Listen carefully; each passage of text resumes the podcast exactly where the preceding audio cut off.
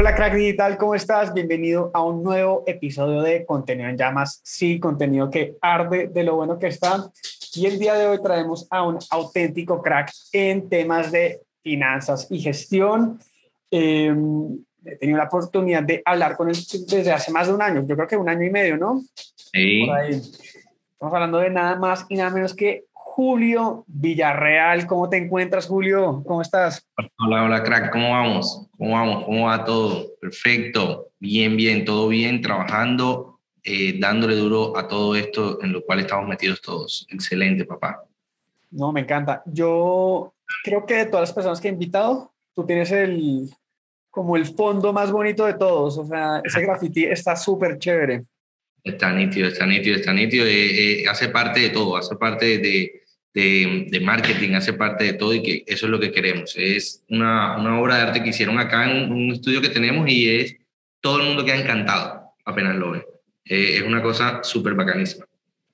No, o sea, a mí me encanta, pues para los que están escuchando esto, la invitación como siempre es que se metan a YouTube para verlo y pues para los que están en YouTube, pues creo que no, no hay otro tipo de invitación, pero está muy bonito. Eh, por lo general uno tiene como el cuadro de la abuelita atrás y pues no se ve tan chévere.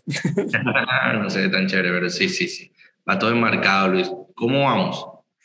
Vamos a, vamos a, como tú dices tú, en llamas, vamos a, a brindar información, a dialogar sobre cosas relevantes para nosotros como odontólogos. Claro que sí, y uno de esos temas que son súper, hiper, mega relevantes es el tema de finanzas, pero quizás antes de entrar a eso me gustaría que le cuentes un poquito a la gente, a los odontólogos que están escuchando esto, quién es Julio Villarreal, qué hace, cuéntanos un poco. Perfecto, dale, dale. Yo soy, como por ahí vi en el último post que hiciste que no sabías que Cherry era odontóloga, bueno, yo soy odontólogo. Cállate, no te creo.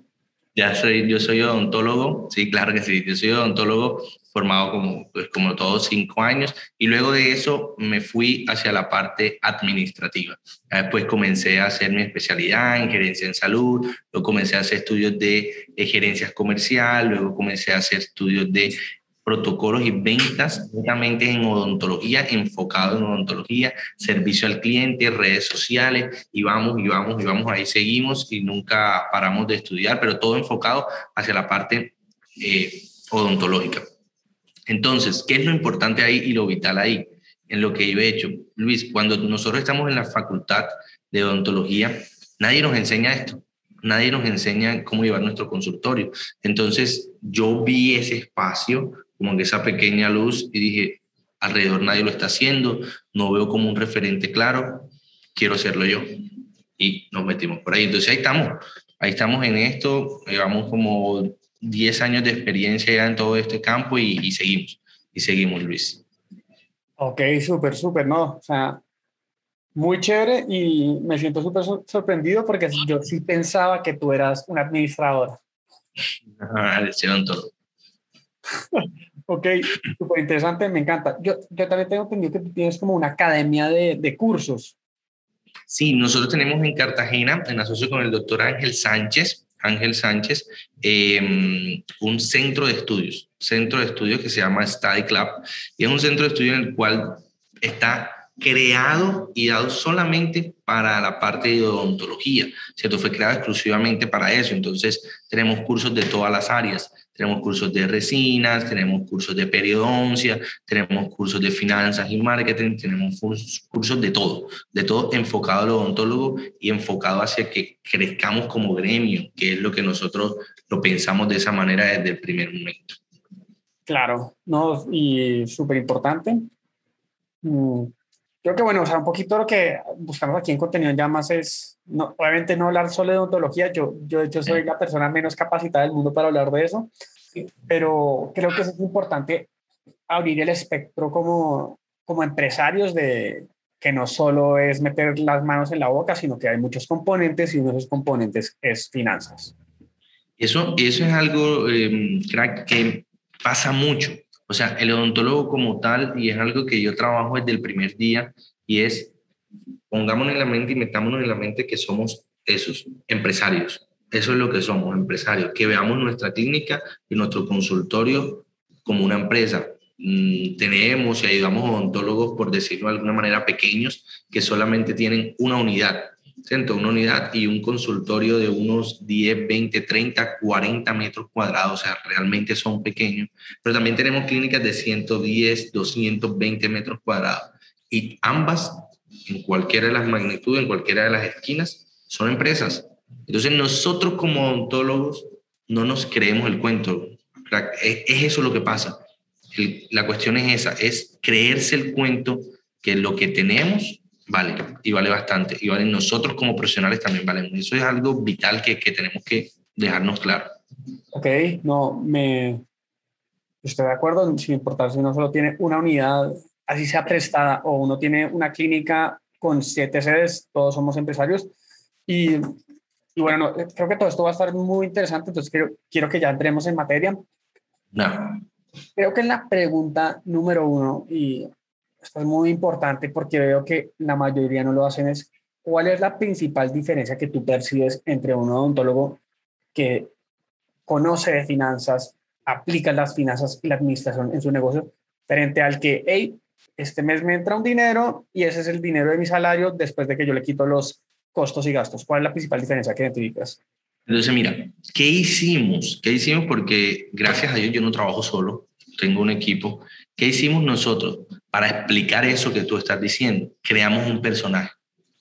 Creamos un personaje que se llama el doctor Juliancho, ¿cierto? ¿Y qué hace el doctor Juliancho? El doctor Juliancho, cada vez cuando veas mis videos, yo solamente me coloco la gorra. Para ya soy el doctor Juliancho. ¿Qué pasa el doctor Juliancho? El doctor Juliancho piensa como un odontólogo que no tiene las finanzas. Entonces él dice, hombre, todo lo que me llegue, lo cojo, saco, le pago el laboratorio y todo eso es mío. Ya, todo eso me queda para mí. Todo eso me queda para mí. Listo. Entonces, ¿qué pasa? El doctor Julio, Finanzas y Ventas, le dice, hombre, ¿cuál es la diferencia marcada entre un odontólogo que no maneja las finanzas y uno que lo maneja? Que vas a tener la capacidad de qué? Uno, saber cuán rentable es la odontología. O sea, eso es una cosa importantísima. Saber valorar tu tiempo en consultorio una persona que no maneja las finanzas de su consultorio no sabe que en cada momento que tú estás en tu consultorio hay unos gastos y hay unos costos que están corriendo, por decirlo de alguna manera. Entonces, el doctor Juliancho, que son desafortunadamente el 80% de los odontólogos, su padre coge la plata y dice, esa plata que me llegó, Lucho, vamos para, Santa, vamos para San Andrés. Vamos para San Andrés porque el paciente me pagó 20 millones de pesos, vamos a poner 5 mil dólares en un tratamiento de carilla, le pago al laboratorio 500 y me quedaron 4.500. Lucho, ¿cuándo nos vamos? De una. Entonces, ¿qué hicimos? Ese personaje o ese alter ego del doctor Juliancho, desafortunadamente y afortunadamente representa a muchos odontólogos. Siempre que publico videos, que los comparten, me dice, hey, ese soy yo, yo soy un doctor Juliancho. Y esa es la diferencia entre una persona que tiene claro las finanzas de su consultorio y uno que no las tiene. Cambiamos la mente al decir y al conocer las finanzas en que todas las decisiones que tomamos son a bases financieras. Estamos basados en financiero. Lucho, porque es que tenemos como odontólogos una cuestión y es que creemos que nuestro consultorio no es una empresa y lo queremos manejar de una manera absurda. Entonces, un odontólogo que maneje las finanzas y uno que, las maneje, tenemos una diferencia grandísima, grandísima, y eso se ve en el resultado y en el flujo. O sea, es un cambio brutal, brutal, brutal, brutal. Ok, me, me encanta lo que tú dices. Y creo que lo cerraste muy bien con el tema del flujo de caja. ¿Tú cómo crees que tener claras las finanzas ayuda en ese flujo de caja? Eh, hace que, hey, el odontólogo Juliancho ya no se vaya a Santa Marta, sino que entienda que eso debe ser un ahorro o, eso es cómo se, cómo, se refleja en un dentista. Exactamente, entonces, ¿cómo lo reflejamos? Primero es tener claro que en cada consultorio, en cada, perdón, en cada procedimiento que tú hagas, vas a tener unos gastos fijos, ¿cierto? Unos costos directamente relacionados, eh, unos pagos o honorarios a los doctores y vas a tener una lucratividad y vas a tener una rentabilidad. Entonces, es claro tener un concepto de que, hombre... ¿Qué, qué, pena interrumpirte, Julio. Costos, gastos, ¿qué es eso? Eso, ¿qué es eso? Por ejemplo, ejemplo clarísimo. Un consultorio paga gastos fijos. ¿Qué son los gastos fijos? Pago de arriendo, ¿cierto? Es decir, lo que pagas por la locación que está. Hay muchos odontólogos en Colombia que no poseen un consultorio propio, ¿ok? Entonces tienen que pagar un alquiler por eso. Entonces vamos con un arriendo. Servicios públicos, ¿qué quiere decir? El pago por el servicio de electricidad, por el suministro del agua, por el suministro del gas. Gastos de nómina, es decir, lo que le pagas a tu auxiliar, lo que le pagas a tu recepcionista. Entonces, eso son nuestros El salario de uno también. Y el salario de nosotros. ¿Cómo lo, cómo, lo, ¿Cómo lo manejo yo? Yo lo manejo en el sentido de que como odontólogo tú te puedes poner o un salario fijo, como dices tú, o pagarte unos honorarios como a cualquier otro doctor. ¿Listo? Hay clínicas, por ejemplo, clínicas pequeñas que no pueden darse, por decirlo de alguna manera, el lujo de ponerse un salario apenas ingresa, pero sí se pueden pagar unos honorarios. Entonces yo siempre digo, consultorio Luis Naranjo Duplar es una cosa y Luis Naranjo es otra. Es decir, esto tiene que ser rentable y esto también tiene que ser rentable porque si no, no vale la pena. Digo, si nosotros colocamos un consultorio para regalar las cosas, pongamos una fundación, ¿cierto? Entonces, hay un ánimo de lucro, claro que sí. Entonces, el odontólogo tiene que ganar. Entonces, vamos ahí. Gastos fijos, alquiler, servicios públicos, ¿cierto? Lo que tú decías. Por ejemplo, si pagas publicidad, si pagas todas estas cosas, vamos a meterlas en gastos fijos, ¿ok? Y si tú tienes un salario. ¿Qué otra cosa? Vamos a entrar a costos directos. ¿Qué quiere decir costos directos, Luis? Si pagas un laboratorio, ¿ok? O los insumos propiamente dichos de ese. Ejemplo, un profesional va a hacer una impresión para tomar unas carillas, ¿cierto? Un molde, los materiales que utilizo propiamente para esa impresión, ¿vale? Entonces, gastos fijos y costos directos. Y también hay unos costos básicos. ¿Cuáles son los costos básicos? Lo que nosotros utilizamos, por decirlo así, eh, promedio en todos.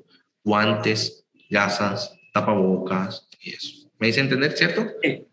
Entonces, sí, no, te entendí a la perfección, pero entonces, según lo que entiendo es, ok, estamos hablando de la importancia del flujo de caja, cómo se ha afectado si uno está bien en términos financieros, y pues ahí tú hablaste como que uno cuando calcula los costos y gastos se puede saber esa rentabilidad. Ok, eso, y, y eso tú, pues regresando un poquito al tema, porque fue un pequeño paréntesis, pero cómo, habiendo dejado eso claro, ¿eso cómo afecta este tema del flujo de caja? Ok, perfecto. Entonces, hay odontólogos, por ejemplo, que en el flujo de caja pueden decir, es que a mí realmente me quedaron algo que compré, me vendí, un servicio en 100 dólares y según me gasté 20, que solamente pagué un laboratorio. O sea que mi flujo de caja, según lo que me quedó, fueron 80. Estamos ahí. Pero realmente ese no es tu flujo de caja porque que como tú no conoces tus gastos, tú no sabes que realmente tu flujo de caja va a ser de 20. Entonces, utilizas esos 80 para otras cosas que no son. Y claro que tu flujo de caja se va a ver afectado. Entonces, si tú no conoces las finanzas de tu consultorio, tú vas a, por decirlo, a utilizar dineros que no tienes por qué utilizar en otras cosas que no tienes que utilizar. Entonces, para mí afecta directamente el flujo de caja. Cuando tú tienes esos dineros y ya tú sabes que de 100 te quedaron 20, entonces vamos a lo que tú decías. ¿Cómo yo me gasto esos 20 que realmente son la utilidad? Entonces puedo coger 5 para ahorro, que tú decías, 5 para inversión, que tú decías, 5 para estudio, 5 para X cosa. Sí me hago entender y sí vamos hacia la pregunta, es decir, el flujo de caja va directamente proporcional hacia la finanza, porque es que puedes estar jugando con un flujo de caja que no es cierto. ¿Sí? ¿Vale? no, queda claro y, me encanta el, el, ejemplo que lo acabas de decir y creo que el punto final es es muy importante, o sea, de la utilidad uno puede empezar a sacar como unos pequeños rubros, uno para ahorros, otro para inversiones, otro para los cursos y capacitaciones que tanto le gustan a los dentistas. Pasa lo siguiente, y seguramente le pasa a muchos. Hay una situación que pasa y es que el odontólogo comienza, yo digo que comienza a odiar a su consultorio. ¿Por qué comienza a odiar a su consultorio y ya es cuando va en debacle?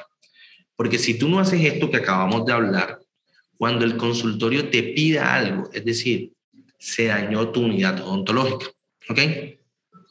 Si tú, de todos los procedimientos que haces, son 100 dólares, te gastaste 20, te quedaron 80, tú esos 80 los guardas en tu bolsillo y lo haces plata de bolsillo, y no le dejas nada a tu consultorio, cuando el consultorio pida algo, ¿de dónde crees tú que va a salir el dinero? Pues tiene que salir de tu bolsillo, porque es que no hay nada más de dónde salir. Entonces comienzan las quejas de muchos odontólogos que dicen, Luis, es que ese consultorio a mí no me da plata porque cada vez que el consultorio necesita, yo tengo que sacar de mi bolsillo. Pues claro, crack, si, no le, si tú mismo no haces que tu consultorio tenga un dinero, ¿sí me hago entender? Entonces, ahí es cuando el odontólogo comienza a odiar a su propio consultorio y dice, ese consultorio no me da plata, ese consultorio no es rentable y yo para qué tengo consultorio, mejor lo cierro y me quedo trabajando donde otros colegas. Entonces, eso de tener un orden financiero y de tener un flujo de caja y saber a dónde va cada peso es vital, es vital y eso te va a garantizar el éxito de tu consultorio. Ok. Eh, fascinante, creo que no tengo dudas hasta ahí. Quizás te, te, hago una pregunta y es a título personal, una duda que siempre he tenido, pero creo que tú me la vas a esclarecer. ¿Qué tan rentable es el modelo de solo tener una unidad dental? ¿Es buen, mal negocio? Porque te digo esto, yo y puedo estar súper equivocado con la analogía que voy a usar, pero yo veo mucho el tema de las unidades dentales, dentales como aquí en Colombia el dueño, el, el negocio de los taxis.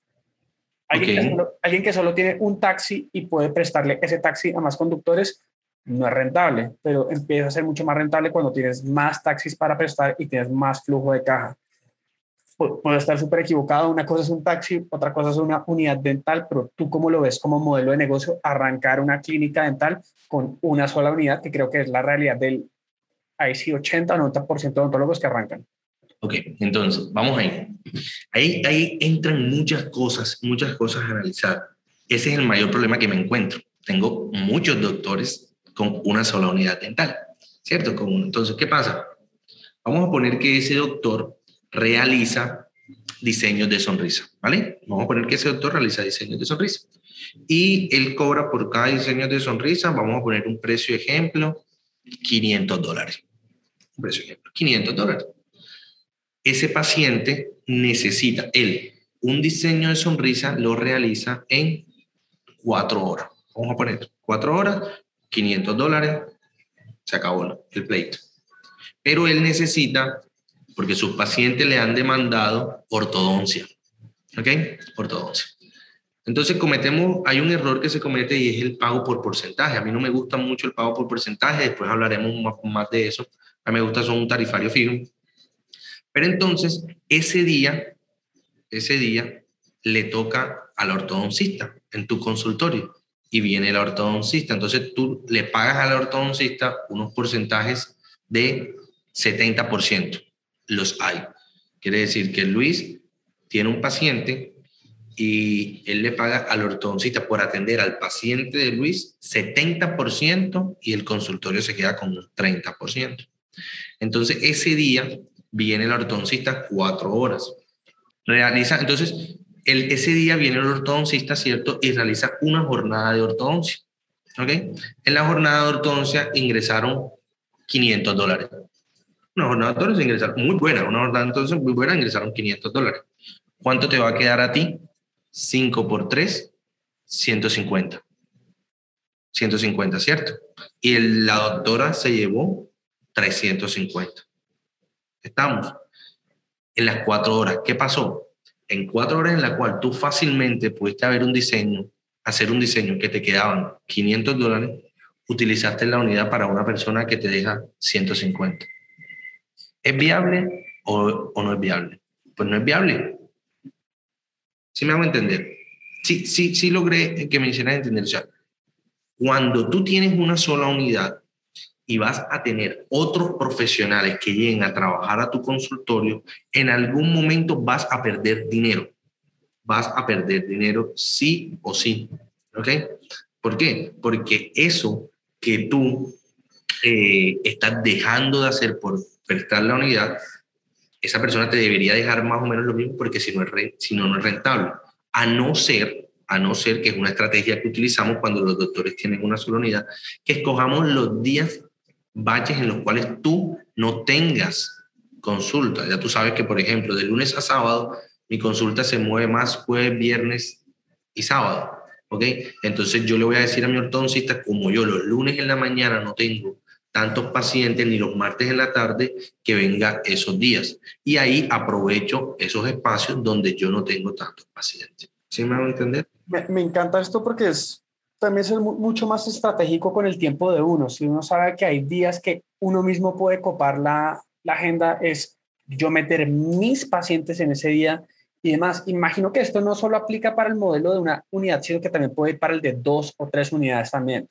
Total, total, total. Entonces, ahí trabajamos mucho, Luis, con lo que es, que tú conoces mucho también estos, dos términos, que es escasez y urgencia. Manejamos mucho la escasez y la urgencia en las agendas. Entonces, si yo estoy arrancando como doctor y apenas tengo una unidad, solamente tengo una unidad, podría ser una estrategia como tú dices. En, e, en dos días a la semana traigo especialistas y en los otros tres días a la semana, de lunes a viernes, atiendo yo. Es decir, que yo solamente estoy disponible jueves, viernes y sábado. El que quiera atenderse conmigo tiene que hacer esto, ¿ok? Jueves, viernes y sábado. Porque lunes, martes y miércoles no estoy. ¿ok? Un ejemplo. Y totalmente tu agenda va a ser mucho más productiva, ¿ok? Y va a tener una escasez y todo lo que es escaso aumenta, ¿cierto? Entonces, son estrategias que se pueden manejar cuando los doctores tienen una sola unidad. Yo tengo una doctora que solamente va martes, va en la tarde, martes, miércoles y jueves, llena la agenda.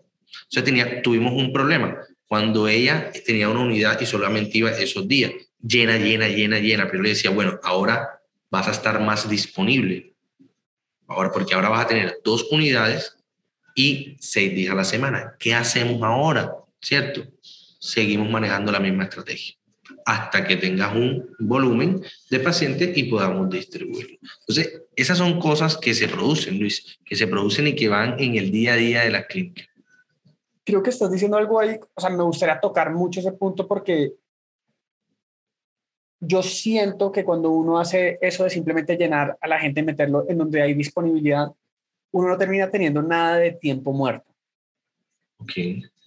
O sea, eh, o, bueno, al revés, uno puede que tenga, uno tiene tiempo muerto y va a tener mucho, pero la gente no sabe qué hacer durante esos, esa hora libre, esas dos horas libres, puede que procrastinen, eh, pero yo creo que con el modelo que tú me estás diciendo, uno incluso puede administrar mejor el tiempo de uno para que, hey, ese día que uno lo tiene libre o va a trabajar en otra clínica mientras tanto y el otro día uno puede que esté haciendo acciones de mercadeo o de ventas, o sea, también permite ser mucho más enfocado en las acciones que uno está realizando.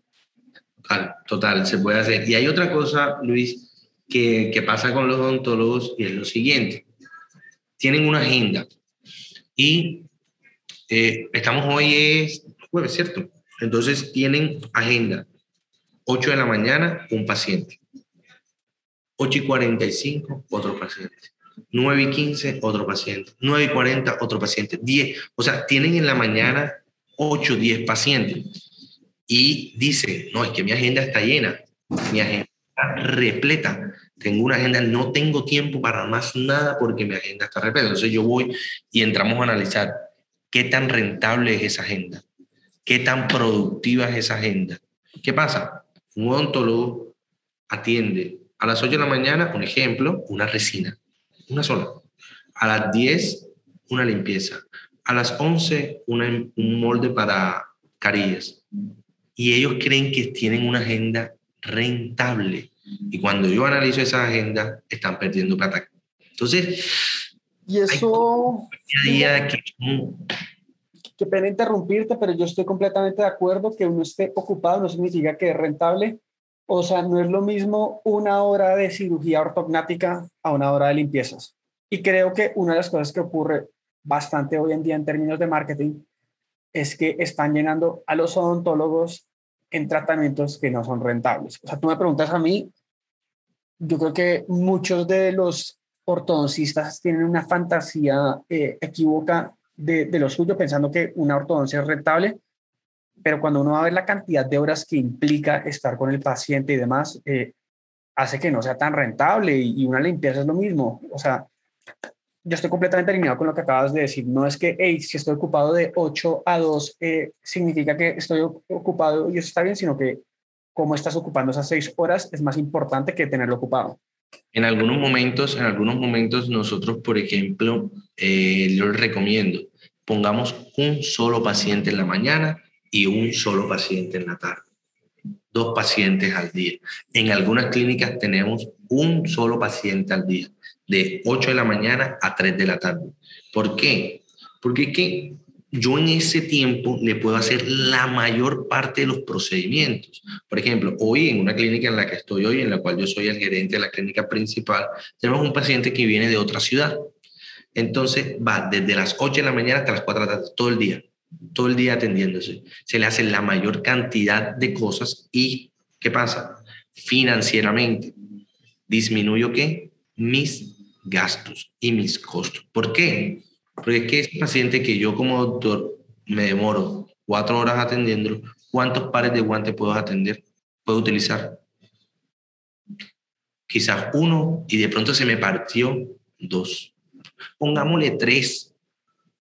Cuando ese mismo paciente yo le pongo una cita hoy, una cita mañana, una cita aquí, me he gastado seis, siete, ocho, nueve pares de guantes. Y es ahí donde la odontología, Luis, se vuelve rentable rentable al máximo. Pero nosotros como odontólogos nos jactamos de que tengo una agenda llena y paso todo el día ocupadísimo y tengo 20 mil pacientes. No.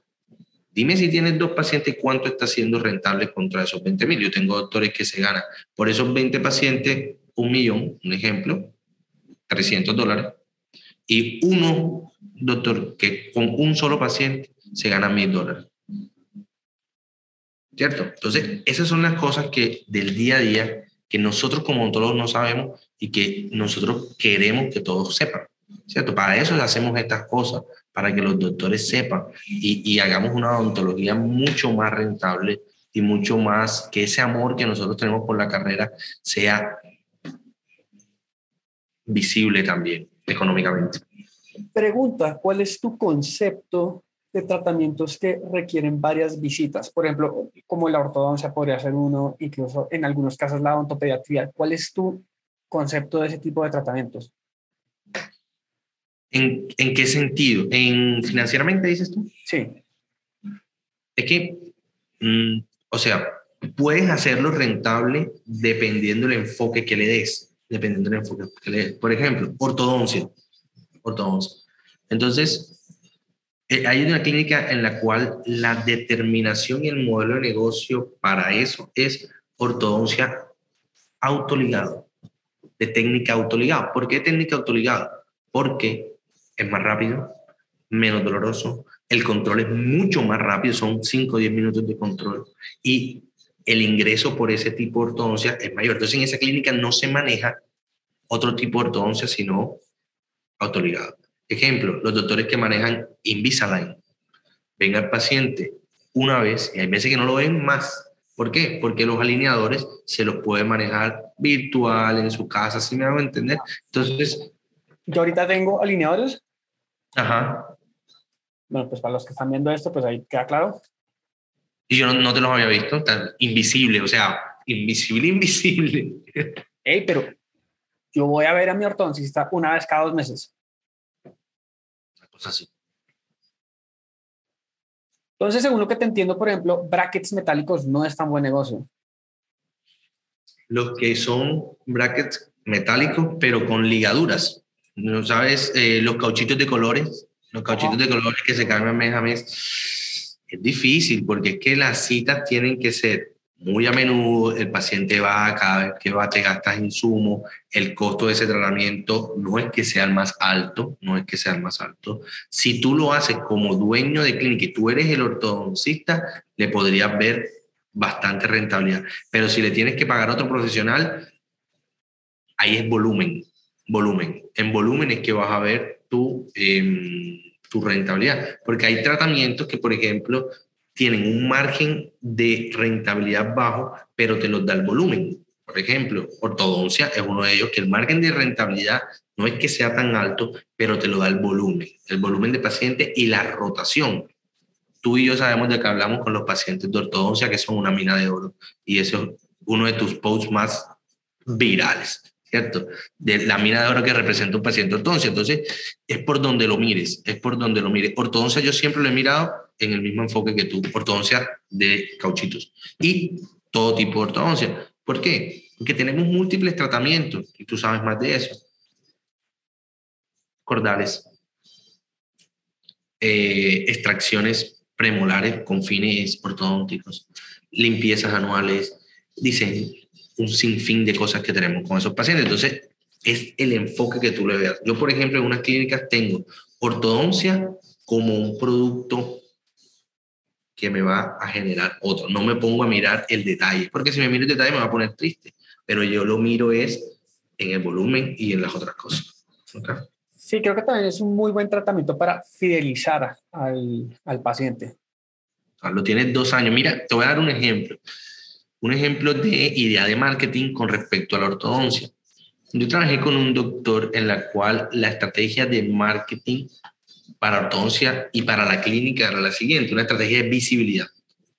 Eh, él, todos los pacientes famosos o públicos que tenía, así estuviesen como estuviesen, pero todo el mundo necesita ortodoncia, así sea un poquito, se iniciaban ortodoncia, porque ellos venían por diseño, ellos venían por diseño de sonrisa, y siempre tenían una o dos cosas por mejorar en acople, en lo cual es mejor hacer ortodoncia. Y en su estrategia de marketing se le obsequiaba a esa persona la ortodoncia. ¿Qué pasaba, Luis? ¿Cuántos, ¿Cuánto tiempo duraba esa persona con ortodoncia? Mínimo, porque tenía que durar seis meses, un año, algunos dos años porque estaban complicados. Entonces, por el precio de la ortodoncia, tenías a un influencer, vamos a decir así, dos años en tu clínica haciéndose publicidad cada mes. ¿Sí me van a entender? Entonces, la visibilidad que se alcanzaba con eso era que cada vez que ellos iban mes tras mes a su cita, estoy aquí donde el doctor, estoy aquí. Y si tenían varios, un 5 o 10 pacientes de este tipo, la visibilidad. Entonces, una estrategia, como tú dices, de fidelización que nos puede ayudar y de marketing, la ortodoncia es que nos puede dar mucho. Y, yo creo que muchos tendrán una dificultad en este momento mientras están escuchando eso de yo por qué le regalaría a alguien un tratamiento en donde tengo que verlo 24 veces. Yo creo que una forma de cambiar la forma de verlo es que es muy probable que igual si no recibe a esa persona durante 24 meses pagando, de todas maneras no sería mucho más rentable. Pero el solo hecho de que esta persona me esté generando visibilidad puede ser que me atraiga pacientes por otro lado y que al final del día, pues como tú dices, yo le venda el diseño, sonrisa, las carillas, lo que sea. Claro, total, total. Es el enfoque, todo, todo parte del enfoque, del enfoque con que tú lo veas. Y, y, y es algo que yo rescato mucho y es el enfoque de la venta, Luis. Cuando nosotros tenemos un enfoque de venta transaccional, es decir, que tú miras a tu paciente como, ay, es una simple ortodoncia él solamente me va a traer dinero, y yo le doy un servicio, no pasa nada. Eso lo haría Julián, yo pensaría así, el doctor Julián. Pero cuando tú miras al paciente como una posibilidad de ventas futuras, ahí te cambia el chip. Si tú miras la inmediatez, vas a quedar solo vendiendo resinas y fases higiénicas y limpieza. Pero si tú miras y visionas ventas futuras, va a ser vas a ver cómo tu consultorio eh, es exitoso y progresa. Fíjate la paradoja, la mayoría de odontólogos están hablando de cómo uno debería tener hábitos, tener claro que muchos de estos procesos son a largo plazo, como la ortodoncia, esto no es de la noche a la mañana, pero ellos de alguna manera demandan eso mismo de, de un influencer o del marketing. Ok, total, total, o sea, y es que es el chip, lo más difícil es cambiar el chip, el chip de los doctores, que es un chip muy cerrado, y, pero cuando logramos cambiar ese chip y que abran la mente, Luis, no, lo, no los para, no los para nadie. Ok.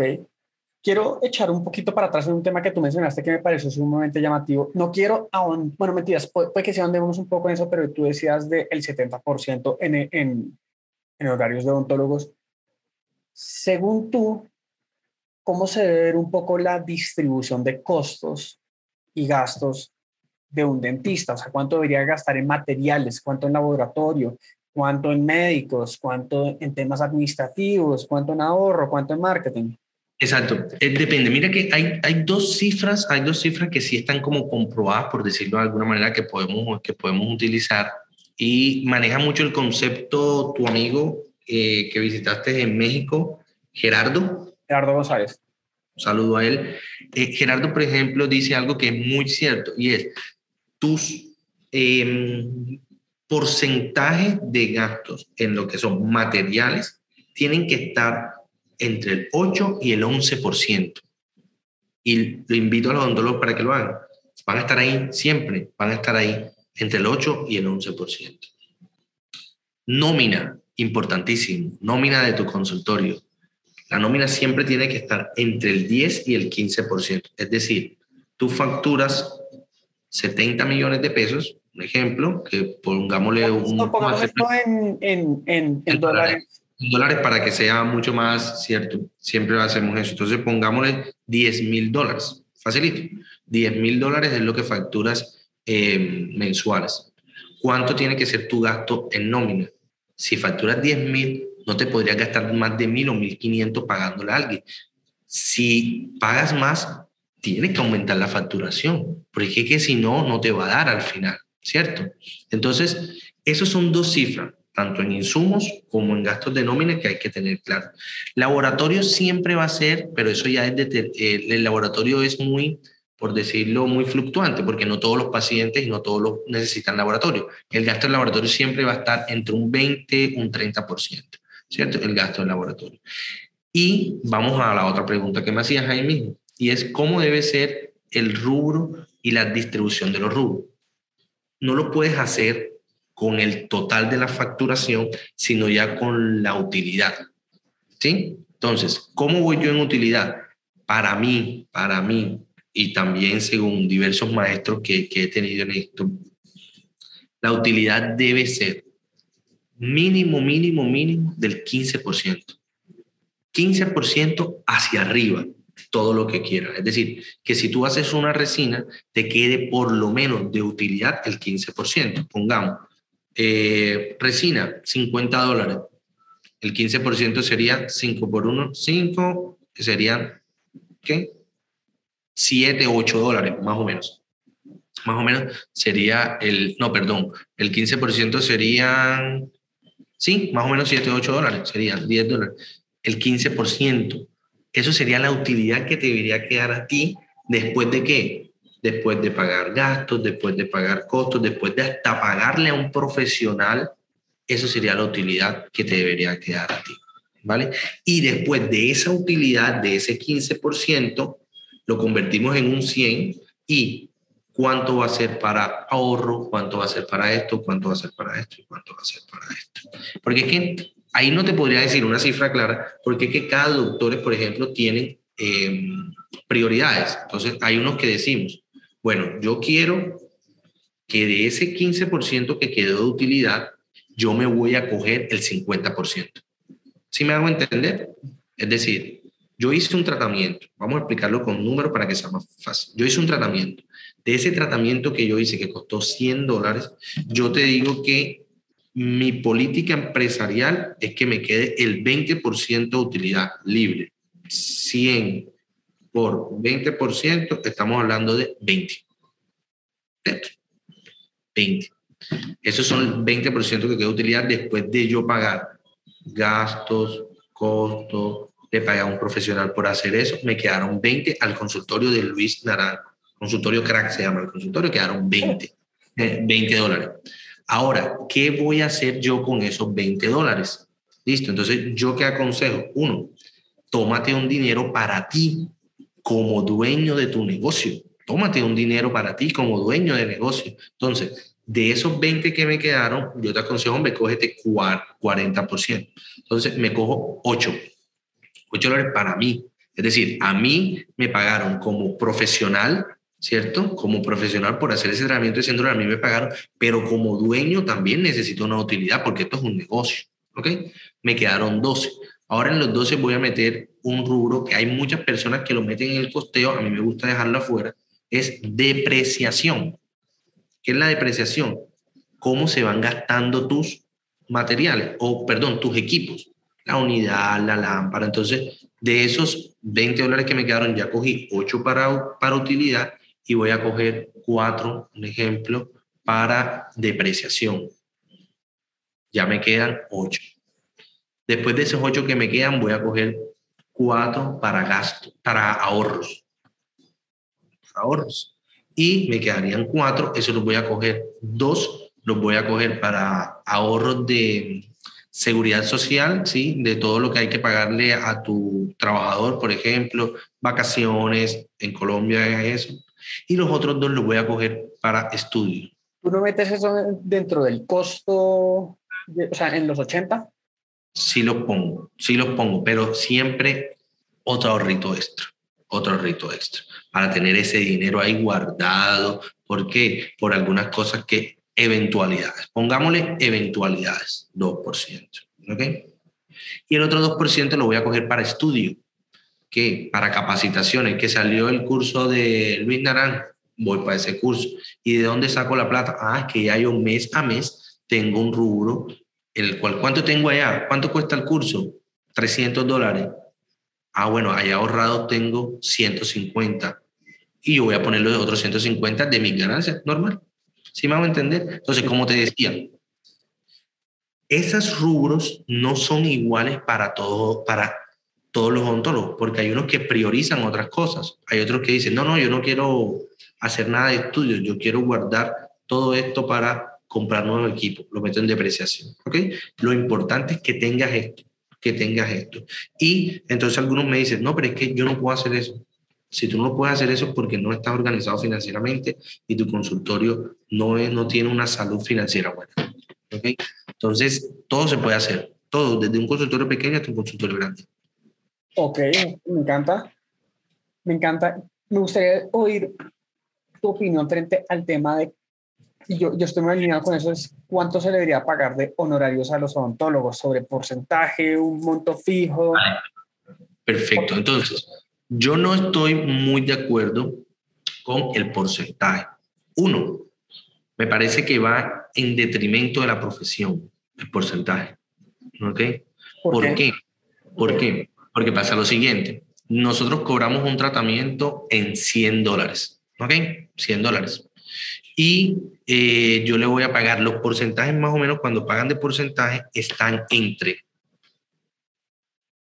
dependiendo. Hay unos que pagan hasta 15%, que es una locura, pero van como entre 15% hasta el 50%, o algunos hasta el 70%. Vamos a poner lo normal para un odontólogo general, un odontólogo general, es que le paguen como un 30 o un 35%. Entonces, de los 100 dólares le pagan 30 al doctor. ¿Listo? Entonces vamos a poner que el paciente sea tu mamá. Entonces, porque es tu mamá, tú dices, no, lo que pasa es que como es mi mamá, yo no le voy a cobrar. Yo no le voy a cobrar. ¿Ok? Y en algunos casos, Luis, yo he visto que no le pagan al profesional porque es la mamá del dueño.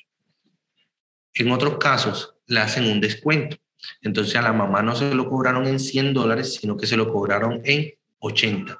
Entonces, ¿cómo le pagan el doctor? Sobre lo que entró en la clínica, sobre 80. ¿Sí me van a entender? Entonces le pagan 80 por el 30%. Entonces ya no son 30, sino que ahora son 24. Entonces, eso va en detrimento del profesional. Okay. Dos, yo no soy quien para ponerle precio a tu trabajo. ¿Ok? ¿Cierto? Entonces, ¿qué hago yo en todas las especialidades que hago yo? Doctor ortodoncista, dime cuánto me vas a cobrar tú por hacerme un montaje de ortodoncia. ¿Ok? Yo te voy a cobrar 50 dólares por hacerte el montaje. Ok.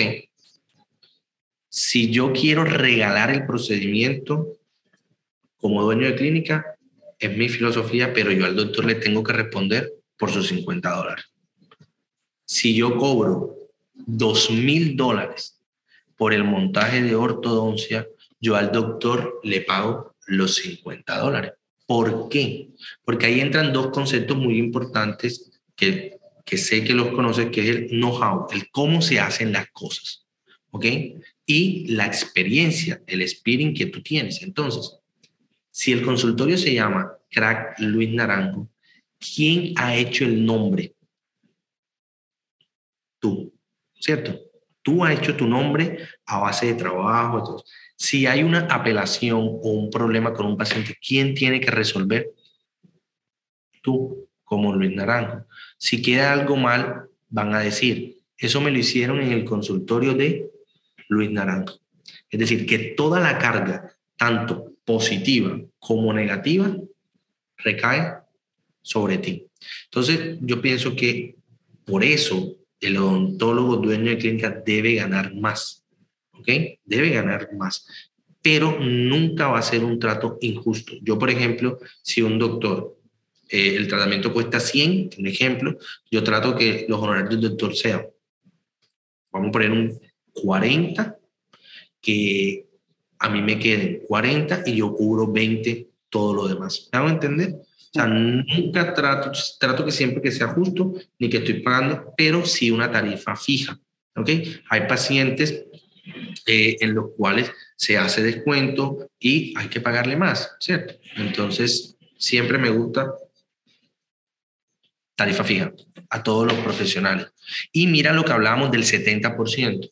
Yo no entiendo, o sea, cuando tú le pagas a un profesional que viene a tu consulta el 70%, de 100 dólares le pagas 70 y a ti te quedan 30, en verdad no te están quedando 30, te están quedando más o menos un 8 o un 5%. Cuando hacemos el análisis. ¿De qué? Porque es que el profesional no te paga los gastos fijos, es decir, no te paga el consumo de luz que se gastó. No paga el marketing, no paga la publicidad, no paga el asistente, no paga... Entonces, ¿cómo yo le voy a pagar el 70%? Y hay, mira Luis, hay casos en los cuales hemos hecho estudios y los doctores pierden dinero. O sea, cuando, lo primero que yo hago cuando hacemos una asesoría personalizada es hacer el estudio de costos. Y los doctores van perdiendo, me he encontrado doctores que han perdido hasta 15, 20% y ellos creen que están ganando plata. Y, y no solo eso, yo, yo, a mí me gusta lo que tú dices porque yo soy partidario que, o sea, tiene que ser equitativo, esa es la palabra. No tiene que, uno no tiene que estar explotando al odontólogo por uno, pero tampoco ah. uno esté trabajando para traerle pacientes al odontólogo. Total, total, porque es que todo lo que tú dices, yo le voy a pagar a Luis, entonces Luis Naranjo por hacerme toda la, estrategia de marketing me cobra dos mil dólares. ¿ok? Eso lo paga quién? La clínica. Eso no lo paga. Yo no le voy a decir al doctor, doctor, dame, perdón, como aquí trabajamos cinco odontólogos, dame 400. Tú no haces eso, ¿cierto? Entonces son cosas que, que, que quizás todos eh, no conocemos y el especialista cuando va a trabajar en la clínica, en algunas veces vienen eh, con unas, eh, por decirlo así, unas tarifas o unas pretensiones económicas muy altas, pero de la manera más amena podemos llegar a un diálogo. Podemos llegar a un diálogo y en el cual, como tú dices, yo no voy a... Eh, en, la, en, Colombia se utiliza mucho la palabra eh, como, no, como negrial, es un poco racista, pero es la palabra que utilizan en Colombia, ¿cierto? Por debajear esos honorarios. No, un trato justo, un trato justo. Yo les muestro mis tablas. Mira, yo cobro esto, te estoy pagando esto, mira cuánto me gano yo. Entonces, es, es así, o sea, porque es que, Luis, nosotros somos odontólogos, lo, nosotros somos odontólogos y nosotros no podemos dañar nosotros mismos al gremio. O sea, es un trato justo, justo. Me ha encantado todo.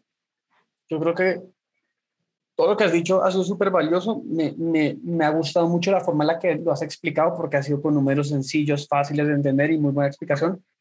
Quizás como para ir cerrando esto, si tú pudieras darle tres tips a un odontólogo para que tenga como un mayor margen o maneje mejor sus finanzas, ¿cuáles serían? Uno, hombre, no sean Juliancho. Uno, ese no sean Juliancho es no hacer un poco de cosas, pero yendo más a, la temática. Uno, por ejemplo, em, no te fijes en los precios de tus amigos uno, no te fijes en los precios de tus amigos, Luis, porque ¿qué hacen esto? Carlos, ¿cuánto cobras tú por una resina? No, yo cobro 100 dólares. Ah, bueno, entonces como yo soy mejor que Carlos, yo voy a cobrar 120. ¿Basado en qué? ¿Ok? Entonces, no nos fijemos nuestros precios en lo que cobra mi amigo o lo que cobra otra persona, ¿cierto? Hagamos un análisis de costos, ¿cierto? Uno, hagamos un análisis de costos. Dos, empaquetemos nuestros tratamientos. Es decir, hagamos más productivo nuestro tiempo en consultorio. Si tenemos un espacio de dos horas con un paciente, tratemos al máximo de sacarle el jugo a esas dos horas, haciendo los mayores tratamientos posibles, porque en este tiempo vamos a disminuir, ¿cierto?, nuestros costos y vamos a aumentar nuestra rentabilidad. El ejemplo que dabas del paciente que viene de afuera, no atenderlo ocho horas, ocho días distintos, sino ocho horas en un mismo día. Ocho horas en un mismo día. Eso es clave. Y tres, financieramente, ¿qué podríamos hacer? También manejar, manejar diferentes formas de pago. Eso también nos ayuda financieramente. No casarnos solamente con pagos en efectivo, sino que hay muchas estrategias para que tu paciente pueda pagar y que te van a apalancar. Por ejemplo, la financiación te apalanca demasiado, te apalanca demasiado, porque un paciente que puede durar dos años pagándote una ortodoncia, te entrega el dinero inmediatamente. Y tú con ese dinero puedes planificar y hacer muchas cosas. Entonces, claro, flujos de caja. Flujo de caja flujo de caja. Aumenta tu flujo de caja y vas a volar. Entonces, esas tres cosas, Luis, yo creo que son vitales, son vitales eh, eh, en, el, en el... Y otra cosa muy importante, y vamos a poner dos cosas más importantes, que esas van a ser locas. Uno, divide las cuentas de tu consultorio. Clave. Una cuenta para el consultorio y una cuenta personal. Eso, si las personas que nos escuchan esto y nos ven, con que hagan eso, yo voy a estar feliz con que tengan una cuenta para el consultorio y una cuenta para ellos. Sería magnífico tener una cuenta para el consultorio, una cuenta bancaria y una cuenta para ellos. Eso sería de locos que lo tengan porque eso te va a ayudar a, mejorar las finanzas eh, de manera brutal. Entonces, esas cositas con que la hagan ya van a un paso adelante de más del 80% de los odontólogos que yo manejo a diario fascinante, cuatro tips, podemos repasarlos una vez más. Primero, no ser como Juliancho. Dos, no copiarse de los compañeros, cada quien tiene una estructura de costos distinta. Eh, tres, bueno, hablaste del tema de los bancos, separar las cuentas bancarias. Cuatro, empaquetar tu tratamiento, hacer tus días más productivos. Claro. Y eh, cuatro, eh, separar las cuentas bancarias de tu consultorio y lo otro que tú decías, uno extra, eh, ponte un salario, ya sea como honorarios o un salario fijo. Con esos cinco cositas que hagamos financieramente, vamos a ver los resultados de nuestro consultorio. Me encanta, crack. Bueno, como cierre, la pregunta más importante de, todas, si alguien quisiera más información acerca de Julio Villarreal, ¿dónde te pueden ubicar? Dale, estamos en un perfil, tenemos un perfil que estamos trabajando mucho en Instagram, se llama Julio Finanzas y Ventas, ¿ok? Está en Instagram y ahí está mi correo electrónico, está mi número de teléfono, me hablan al interno. Y ahí está Juliancho también. Ahí está Juliancho, ahí están los videos de Juliancho.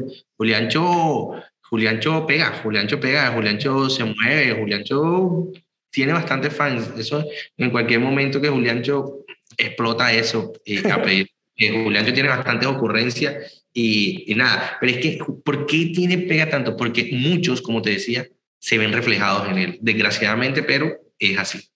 ¿Ok? Listo. Y bueno, por último, para nosotros aquí en Contenido Llamas es muy importante tener cracks digitales como tú, que estén brindando contenido de valor. Si pudieras invitar a alguien, ¿a quién invitarías y qué le preguntarías? ¿A quién invitaría? ¿A quién invitaría? Eh, ya María José pasó por aquí, ¿cierto? Sí.